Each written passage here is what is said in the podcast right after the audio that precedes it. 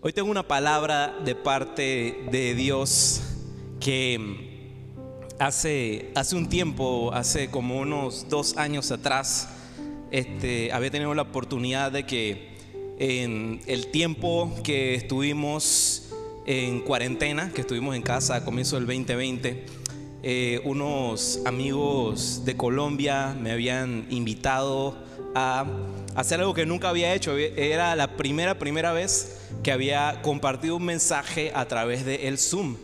Y em, tenía esta prédica como ahí en el, en el archivo, pero algo, algo en esta semana me estuvo jalando como a revisitarla y de verdad que fue de Dios porque, les digo, de lo que tenía preparado, el Espíritu Santo dijo así de... Y yo dije, ah, chévere, este, eh, voy con un buen bosquejo y demás, pero qué va. El Señor me lo, me lo cambió todo el panorama, pero para bien. Sé que lo que hoy Dios tiene preparado para nosotros va a ser de bendición. ¿Cuántos lo creen? Amén, amén. Bueno, eh, vamos a comenzar entonces leyendo unos versículos que encontrarás en el libro de los Hechos, de los Hechos de los Apóstoles. Es en el capítulo 20 de los Hechos de los Apóstoles. Y sabes que cuando hablamos de los Hechos de los Apóstoles va a estar chévere porque pasan muchas cosas en ese libro. Así que quiero empezar a leértelo rápidamente porque en esto vamos a detenernos durante todo el mensaje de hoy. En Hechos 20, versículos del 7 al 12, dice de la siguiente manera en las escrituras. El primer día de la semana nos reunimos con los creyentes locales para participar de la cena del Señor. Pablo les estaba predicando y como iba a viajar al día siguiente, siguió hablando hasta la medianoche. A ver, el cuarto de la planta alta donde nos reuníamos estaba iluminado con muchas lámparas que titilaban. Como Pablo hablaba y hablaba a un joven llamado Eutico que estaba sentado en el borde de la ventana, le dio mucho sueño. Finalmente se quedó profundamente dormido y se cayó desde el tercer piso y murió. Pablo bajó, se inclinó sobre él y le tomó en sus brazos. No se preocupen, les dijo, está vivo. Entonces todos regresaron al cuarto de arriba, participaron de la cena del Señor y comieron juntos. Pablo siguió hablándoles hasta el amanecer y luego se fue. Mientras tanto, llevaron al joven a su casa vivo y sano y todos sintieron un gran alivio. El título del mensaje de hoy le hemos puesto Muerte y Fortuna. Muerte y Fortuna. Está como fuerte el título. ya van a ver, ya van a ver. Muerte y Fortuna. Pero, ¿qué tal si antes vamos a orar? Padre, gracias te doy por este tiempo, Señor, en el que podemos compartir la familia de Lighthouse, Señor. Te pedimos, Padre, que esta noche hables a nuestro entendimiento y a nuestro espíritu, Señor. Que la palabra que tienes preparada hoy para nosotros sea una palabra, Señor, que nos impulse, que nos confronte, Señor, y que nos ayude a seguir adelante en el propósito tuyo. Gracias te damos en el nombre de Cristo Jesús. Amén. Bueno, como siempre saben, a mí me gusta añadirle un poquito de contexto para que entendamos dónde estamos situados en medio de la historia. Y nos encontramos exactamente en la mitad del tercer viaje misionero de Pablo. Em, para los que conocen un poquito de contexto referente a Pablo, Pablo antes se llamaba Saulo, Saulo de Tarso. Y era alguien que por celo a la tradición judía era perseguidor de los que eran los seguidores de Cristo. Pero ¿qué sucedió? De repente tiene este un encuentro con Jesús que no solamente cambió su nombre, sino que cambió su vida por completo cambió su vida por completo y se vuelve él entonces un apasionado del mensaje del camino, del mensaje del Evangelio, del mensaje de Jesús. Pablo es una de mis personas favoritas entre de, la Biblia, de las Escrituras. Claro, obviamente, si tú le preguntas a alguien, dije, ¿cuál es tu personaje favorito de la Biblia? Lo primero que te van a decir es que Jesús. Claro, porque a quién no le va a gustar Jesús, oye. Esa es una pregunta facilita. Pero Pablo, Pablo me gusta, me gusta mucho porque no era muy diferente a ti y a mí. Pablo no era muy diferente a ti y a mí. Él era una persona que vivía eh, con la pasión correcta, pero en el enfoque equivocado. Hay veces que somos muy apasionados a ciertas cosas, ¿verdad? Y así mismo era Pablo, así mismo era Pablo. Eh, nunca conoció él personalmente a Jesús, él nunca estuvo como los otros apóstoles que sí caminaron con Jesús, que sí fueron testigos de los milagros, de todo lo que sucedió alrededor del ministerio de Jesús. Pablo nunca eh, fue testigo de eso. Pero, aún así, este cambió la vida por completo de Pablo y nunca volvió a ser el mismo. Cada vez que llegaba Pablo a una ciudad, eh, en estos viajes que él realizó cuando inicia su ministerio, él siempre hacía dos cosas. La primera era que cuando visitaba la ciudad, lo primero que hacía era que iba a, eh, a la sinagoga, iba donde estaban los judíos, porque eh, Pablo, su ministerio era primero hacia los judíos. Él primero hablaba con los judíos en la sinagoga, les predicaba el mensaje de Jesús, hablaba sobre lo que había este, hecho Jesús en su vida, lo que era el camino y demás. Y luego lo que él hacía era que se iba a el mercado de la ciudad.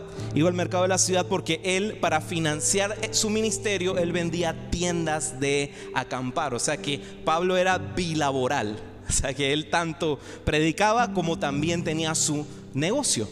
Entonces, em,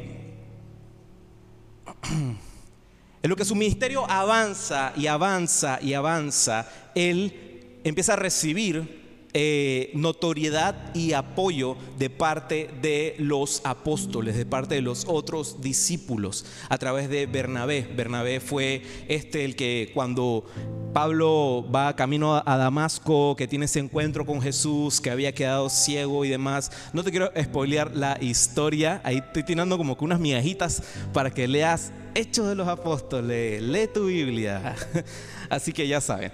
Pero eh, cuando él empezaba a tener notoriedad, este, discípulos lo acompañaron a sus viajes. Él viajó mucho por el área de Asia Menor y en esta ocasión él llega a la ciudad de Troas. Troas era una ciudad portuaria, era una ciudad portuaria, donde él se queda con este grupo de discípulos por el periodo de una semana. Y es exactamente aquí donde empezamos a ver el relato que leímos al inicio en el libro de los Hechos de los Apóstoles, escrito nada más y nada menos, bueno, teólogos afirman, por Lucas, así con buco detalle de parte de Lucas. Entonces, Hechos de los Apóstoles 20. El primer día de la semana nos reunimos con los creyentes locales para participar de la cena del Señor. Pablo les estaba predicando y había, y ah, como iba a viajar al día siguiente, siguió hablando hasta la medianoche. El cuarto, en el cuarto de la planta, ah, el cuarto de la planta alta donde nos reunimos estaba iluminado con muchas lámparas que titileaban. Primer día de la semana. En otras palabras, domingo. Domingo era el primer día de la semana. Y era un día laboral como cualquier otro, porque a diferencia de nosotros, eh, la tradición judía, ellos descansan el día sábado. El Shabbat, el día sábado es el día de descanso. Ellos no trabajan el sábado, más el domingo es como un día normal, es como nuestro lunes en la tradición judía. Así que quiere decir que este había sido un día como cualquier otro. Lo más seguro, las personas que se encontraron después con Pablo en aquella reunión venían de repente directamente del trabajo, a lo mejor algunos estaban hasta, no sé, sudados con la ropa de trabajo y demás cosas. Acuérdense que en ese entonces no era de que la gente trabajaba en la oficinita, con aire acondicionado y qué sé yo, o sea, por favor. Y aún así, también el hecho de que era una ciudad portuaria, Troas. Así que ya ustedes saben, bueno, nosotros vivimos en un país tropical y sabemos lo que es la humedad, el calor y los mosquitos, ¿verdad que sí? Así que bueno, ya se pueden transportar un poquito a esa escena. Y era de noche, era de noche.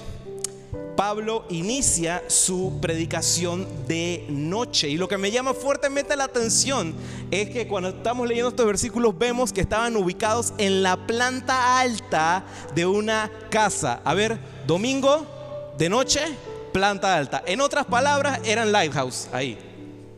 Igualito, eran lighthouse ahí. Porque incluso estaba hasta todo iluminado por luces que titileaban. Bueno, estas estas son como de buena calidad, ¿verdad? Porque no están ni que... A lo mejor es que... Ajá, a lo mejor eso, a lo mejor eso. Pero bueno, igualito pues, igualito. Solo que con algunas diferencias. Porque, eh, bueno, número uno, eh, nosotros tenemos luz eléctrica y lo más seguro grande es que velitas, qué sé yo. Y eh, lo otro es que eh, Pablo predicó hasta la medianoche, como ven allí. Pablo predicó hasta la medianoche. Mira, teólogos afirman de que la cantidad de tiempo que predicó Pablo esa noche fue alrededor de seis horas. Predicó durante seis horas. Así que no está tan larga la reunión, ¿verdad? Porque fueron seis horas lo que predicó Pablo. Y como te decía, Troas era una ciudad costera. Em, puedes imaginarte de que eh, ese sitio eh, donde estaba predicando Pablo, que estaba en el segundo piso de una casa eh, lleno de gente, el calor y demás. Eh, y era Pablo el que había llegado a predicar, así que no creo de que este, había nada más eh, Juanito y Juanita estaban ahí. Lo más seguro estaba harto ese lugar de gente. Y em, lo más seguro la humedad, el bochorno de todas esas cosas tuvo que haber tenido cierto impacto en lo que viene a continuación. Vemos en el versículo 9 como Pablo hablaba y hablaba. Un joven llamado Eutico que estaba sentado en el borde de la ventana le dio mucho sueño.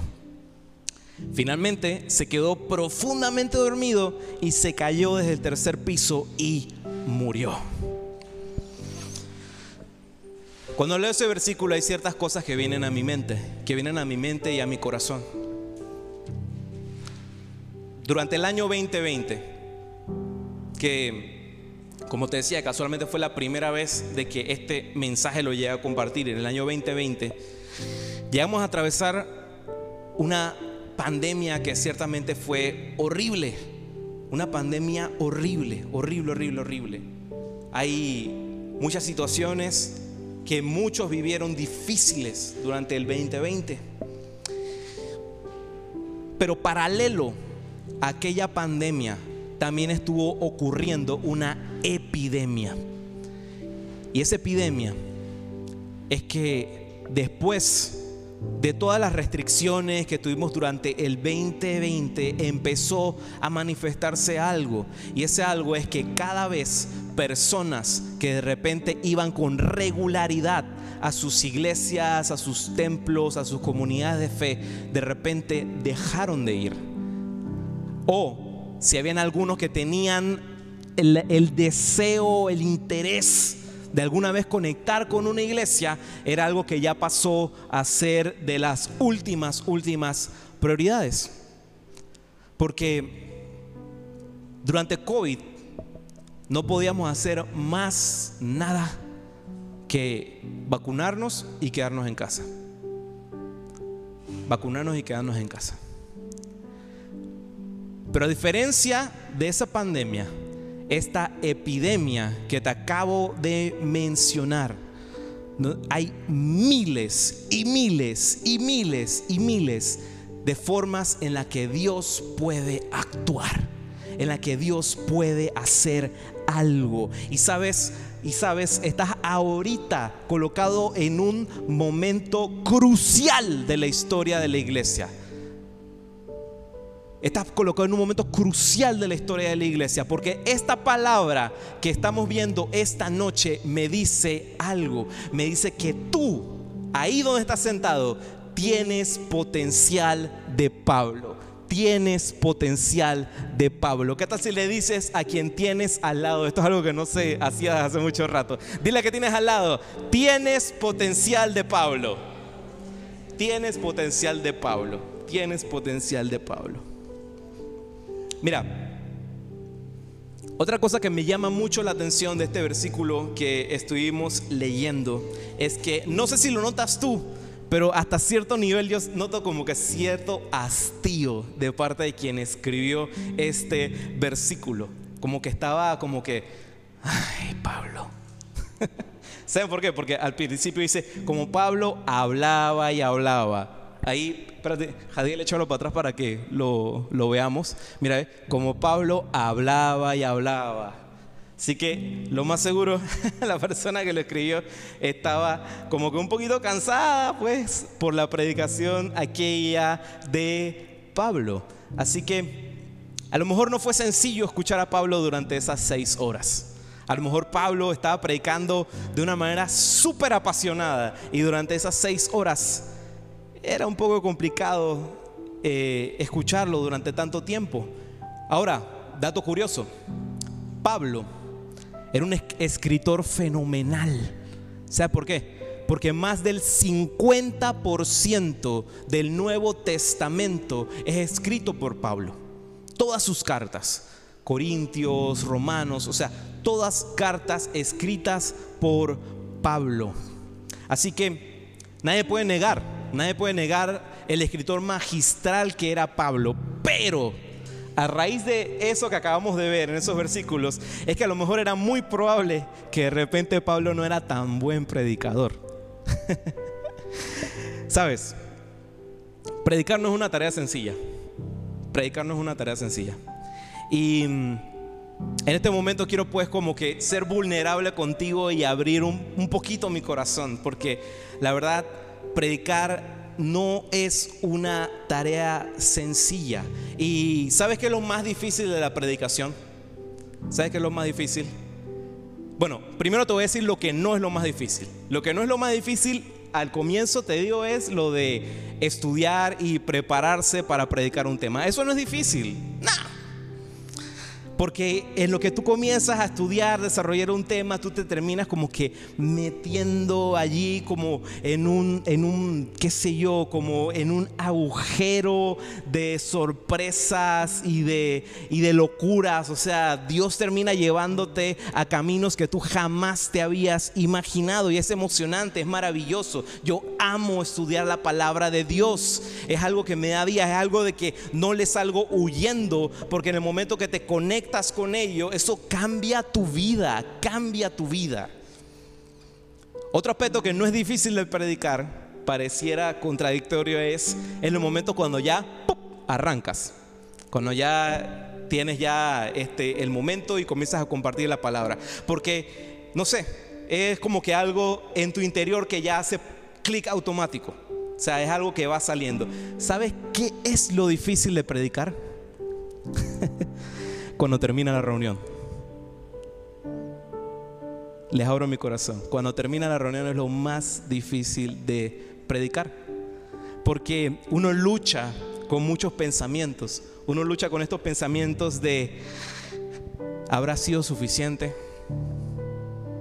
¿Habré predicado de manera correcta? ¿Habré abordado el tema de manera correcta? ¿Lo habré hecho bien?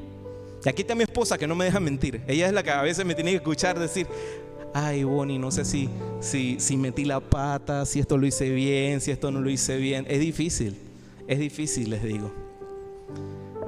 Pero estos versículos me dan un gran consuelo, me dan un gran consuelo, me dan un gran consuelo. Porque la próxima vez que alguno de ustedes salga de aquí, de esta reunión, y de repente alguien venga y les diga, ay, esa predica tuvo malísima, esa predica tu pastor tuvo malísima. Usted tiene toda la confianza de acercarse a él y decirle, está bien, pero te moriste. Porque aquí hubo uno que sí se murió en medio de una prédica.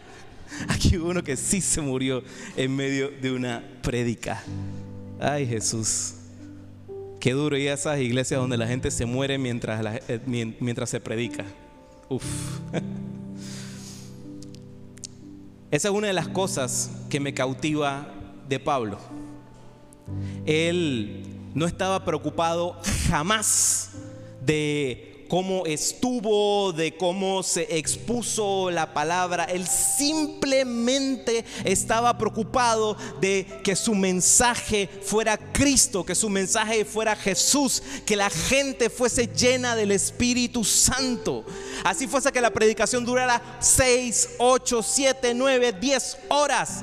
El objetivo primordial que siempre se enfocaba era que el mensaje llegara, que Cristo fuese levantado.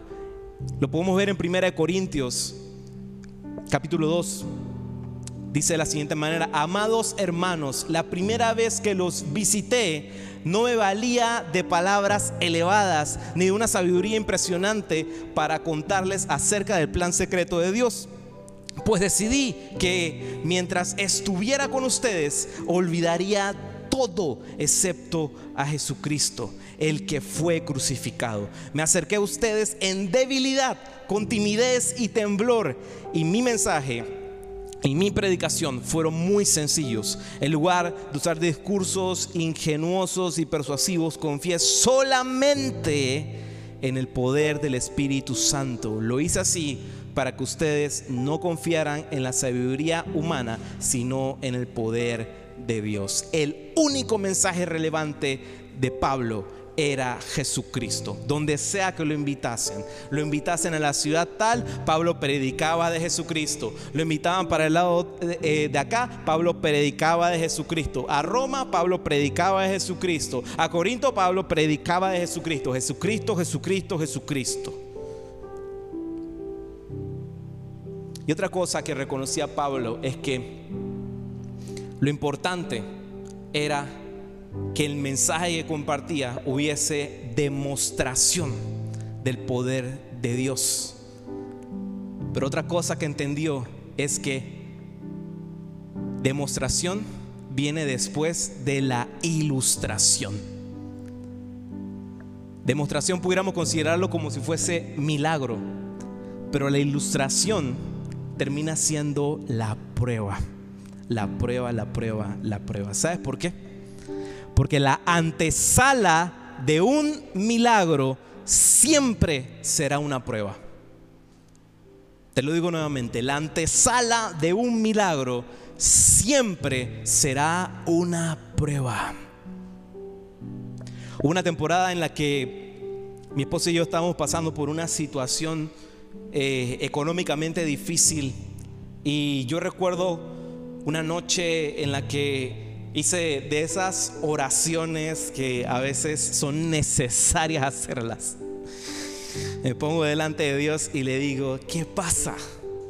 ¿Por qué no ocurre nada en esta situación? Estoy desesperado. Haz algo, haz algo, haz un milagro. ¿Y saben cuál fue la respuesta de Dios esa noche? Dios habla a mi corazón y me dice de esta manera tan sencilla, me dice, ¿Cómo esperas ver milagros si todo siempre sale bien?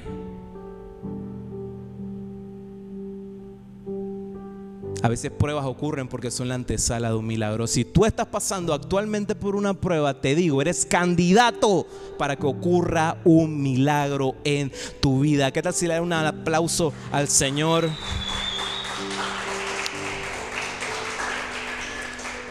Porque sabes, Dios sabe que hay pruebas en nuestra vida que no son para destruirte, que no son para destruirte, sino para que la palabra que ya fue sembrada en ti sea aquello que dé fruto. Mira lo que dice Juan 11:4. Dice, cuando Jesús oyó esto, dijo, esta enfermedad no terminará en muerte, sino que es para la gloria de Dios, para que por ella el Hijo de Dios sea glorificado. Porque sabes, mayor es aquel que está en ti que el que está en el mundo. Amén. Lo que más necesitamos en esta temporada es Pablo predicando vida a Euticos. Pablo predicando vida a Euticos. Porque sabes, lo segundo más poderoso sería Euticos predicándole a Euticos. Y esta frase una vez se lo había mencionado hace eh, un tiempo atrás, que es hermoso que Dios responda a nuestra oración. Pero mucho más hermoso es que tú seas la respuesta a la oración de otro. ¿Qué tal si le dices de nuevo al de al lado, tienes potencial de Pablo? Eso. Mira, el mensaje de hoy es bastante corto porque es práctico. Te voy a seguir leyendo aquí Hechos de los Apóstoles, versos del 10 al 12. Ya estamos casi en la parte final de esta historia. Dice que Pablo bajó, se inclinó sobre él y lo tomó en sus brazos. No se preocupen, les dijo, está vivo. Entonces todos regresaron al cuarto de arriba, participaron de la cena del Señor y comieron juntos. Pablo siguió hablándoles hasta el amanecer y luego se fue. Mientras tanto llevaron al joven a su casa vivo y sano y todos sintieron un gran alivio. Mira, yo rescato de lo que sucedió aquí, de lo que sucedió con Pablo, tres aspectos claves de la oración de Pablo. Y son esos tres aspectos que nosotros tenemos que ser claros ante cualquier eutico que esté en nuestra vida, ya sea personas o situaciones. Y esos tres aspectos de la oración de Pablo, primero es que fue desesperado, lo segundo que fue específico y lo último que fue instantáneo. Esos son los tres aspectos de la oración de Pablo. Número uno, la oración de Pablo fue desesperada. ¿Sabes por qué fue desesperada? Lo podemos ver en el hecho que cuando él está frente al muchacho, él no llegó, dije, ay, ¿qué pasó aquí? No. Él tampoco no llegó, dije, para ver, a ver. No. ¿Saben lo que hizo Pablo? Pablo vino, hizo así y dijo, Señor, Señor, te pido en tu nombre, Padre, este muchacho no está muerto, Señor, sea lo que sea que esté ocurriendo en este momento, vida entra en el cuerpo de este muchacho, Señor, en el nombre de Jesús, aquella situación por la que estás pasando, por la que ya dijiste, por la que ya pensaste, de que está total y completamente muerta, declara vida sobre ello, te lo pido, Señor.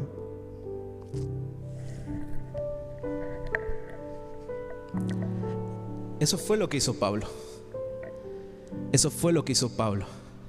Eso fue una oración desesperada. Desesperada.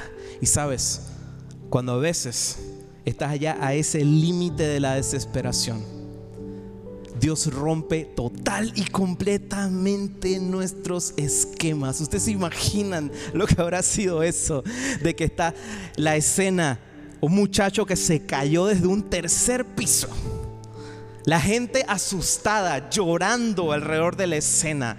Llega Pablo corriendo de frente para ver lo que sucede. Y su primera reacción fue tenerse encima del muchacho y abrazarlo fuerte.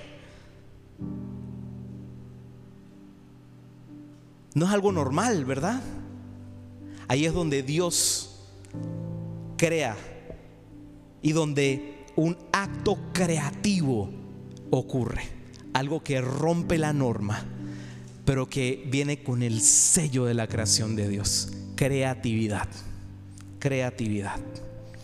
Lo segundo, la oración de Pablo fue específica. ¿Sabes por qué? Porque cuando Pablo reacciona, Pablo baja corriendo y va directamente al problema, a la situación. Yo no sé tú, pero eh, si a lo mejor a ti te llega a suceder que estás en una reunión en la cual tú eres el anfitrión y sucede algo así, es muy probable que te pongas nervioso y que hasta de repente digas, ¿y sabes qué? Esto no es conmigo, me voy. Pero ¿sabes lo que hizo Pablo? Pablo fue directamente al problema. Pablo fue directamente a la situación. Fue específico. Pablo no se puso a orar por la familia, por el vecino, por la gente que estaba allí. Él fue directamente a Eutico, aquello que la gente decía que estaba muerto. Él fue directo a esa situación. Lo que me dice que una oración específica es aquello que vuelve a traer vida a lo que estaba muerto. ¿Qué área de tu vida está muerta? ¿Por qué situación estás pasando? ¿Qué necesitas confesar? ¿Sabes? Esto lo habíamos hablado hace unas semanas atrás. A veces tenemos esa palabra confesión o confesar. Le tenemos una muy mala fama porque no comprendemos el contexto en el cual Dios ejerce la palabra confesar. Confesar quiere decir hablar lo que Dios habla. Eso es lo que quiere decir confesar. Cuando confesamos lo que estamos viviendo, nuestro error, nuestra falla, nuestro pecado, cuando lo confesamos, no le estamos dando información nueva a Dios. No, es Dios. Él todo lo sabe. Él todo lo conoce. Pero en el momento que de nuestra boca sale la confesión, es como si Dios estuviese presenciando esto y dijese, ok, ahora podemos hacer algo porque estamos de acuerdo, estamos en la misma página. Algo puede salir de esta situación y saldrás adelante. ¿Sabes qué me habla de eso? Esto me habla de espiritualidad. No sé si estás viendo el patrón. Creatividad, espiritualidad. Seguimos avanzando. El tercer aspecto de Pablo es de la oración de Pablo es que su oración fue instantánea. Su oración fue instantánea. Cuando yo leo estos versículos, hay una pregunta que me taladra el cerebro y el corazón. Porque me pongo en el lugar Me pongo en el lugar de personas que a lo mejor han sufrido lo que sufrió este muchacho, lo que sufrió Eutico. Porque me pregunto lo siguiente. ¿Por qué tenía Eutico que caer por la ventana y que morirse para que alguien orara por él? ¿Por qué tenía que llegar hasta ese extremo? ¿Por qué alguien tenía que morir? Para que por fin se dieran cuenta que había que orar por él. ¿Sabes? Somos guardas de nuestros hermanos. Somos guardas de nuestros hermanos. Hay algo que la humanidad ha estado luchando desde el comienzo del pecado original y es ese suceso que pasó entre dos hermanos que uno le dijo al otro que, que es que acaso yo soy quien tiene que estar pendiente de mi hermano y ocurrió un asesinato. Somos guardas de nuestros hermanos. Somos guardas de nuestros hermanos. La otra pregunta es, ¿por qué esperar hasta que se durmiera? ¿Por qué esperar hasta que se durmiera? Debemos responder instantáneamente cuando alguien se duerme. Así que en este momento, si el que tienes al lado se está durmiendo, hazle así. Hoy estamos muy interactivos, ¿verdad?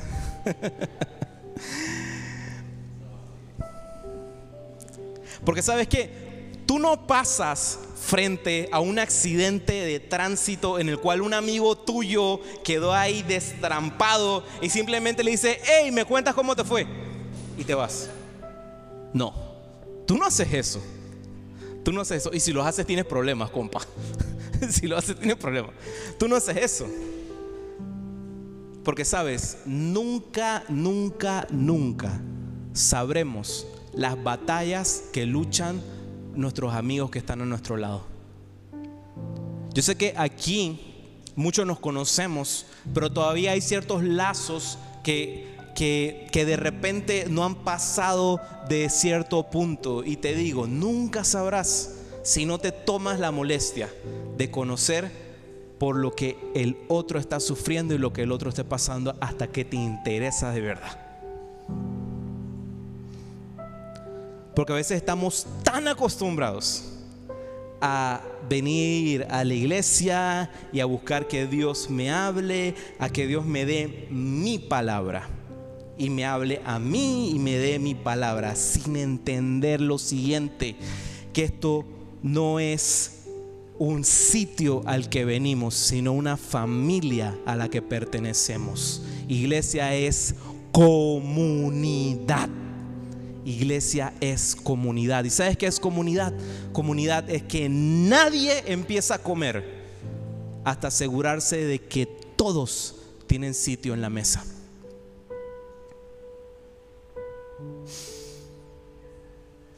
Hay dos cosas con lo que quiero terminar esta, esta, esta predicación.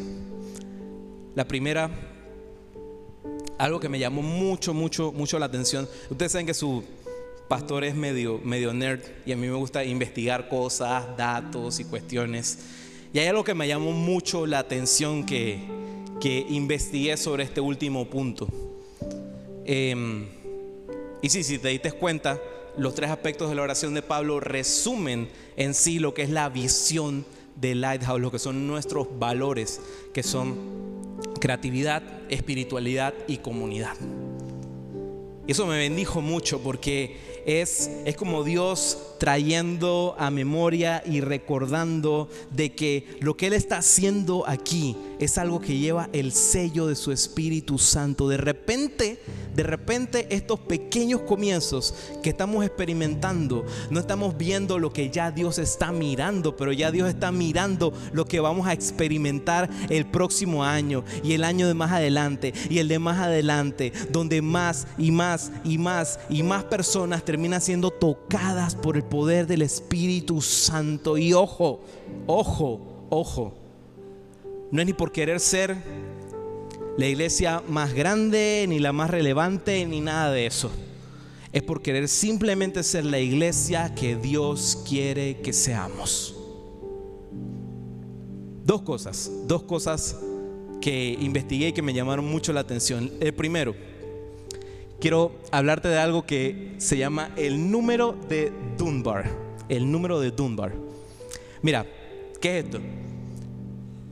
Robin Dunbar es un antropólogo y psicólogo. Y en el año de 1992, él publica eh, una serie de estudios y una serie de hipótesis llamadas la teoría del cerebro social.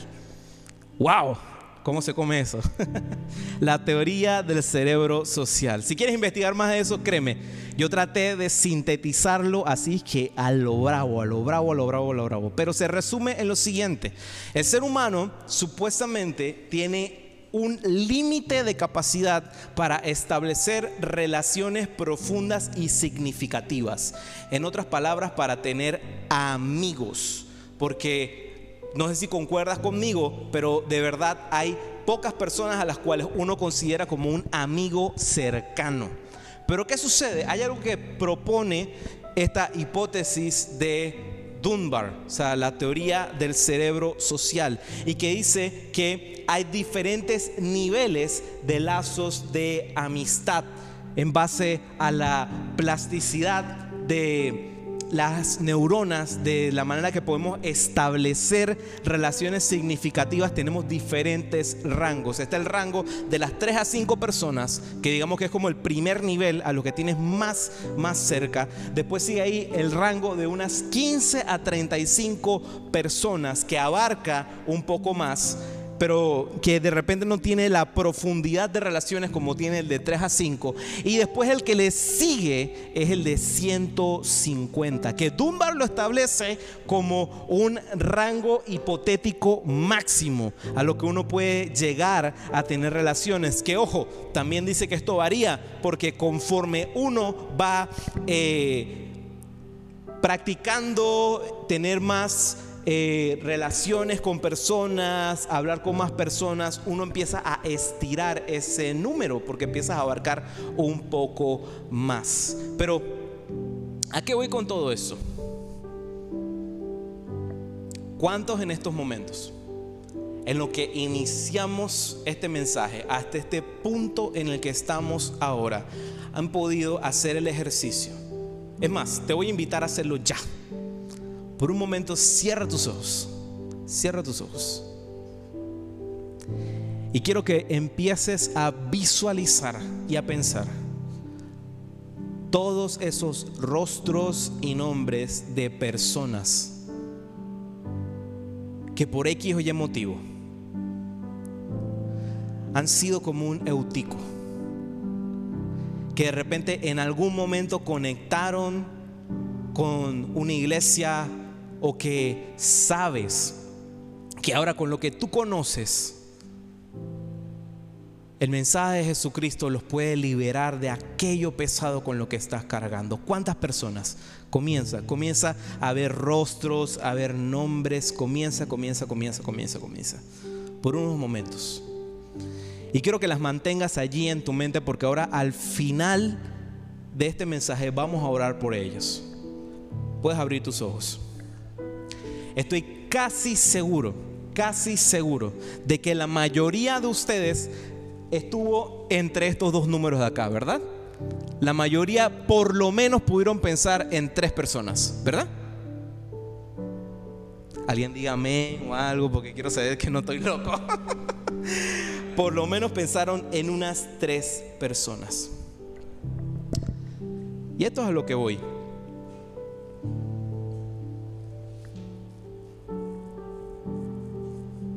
¿Quién más que tú? ¿Quién más que tú? ¿Quién más que tu vida? ¿Quién más que lo que has experimentado en esta temporada para que esas personas sean alcanzadas y sean tocadas por el poder del Espíritu Santo? ¿Por qué esperar hasta que se caigan por la ventana? ¿Por qué esperar hasta que mueran? Cuando el día de hoy, de hoy, porque así estamos aplicando entonces el punto número 3 de la oración de Pablo. El día de hoy, instantáneamente, tú puedas mandar un mensaje de texto, tú puedas hacer una llamada y conectar con esa persona y evitar que se caiga por la ventana.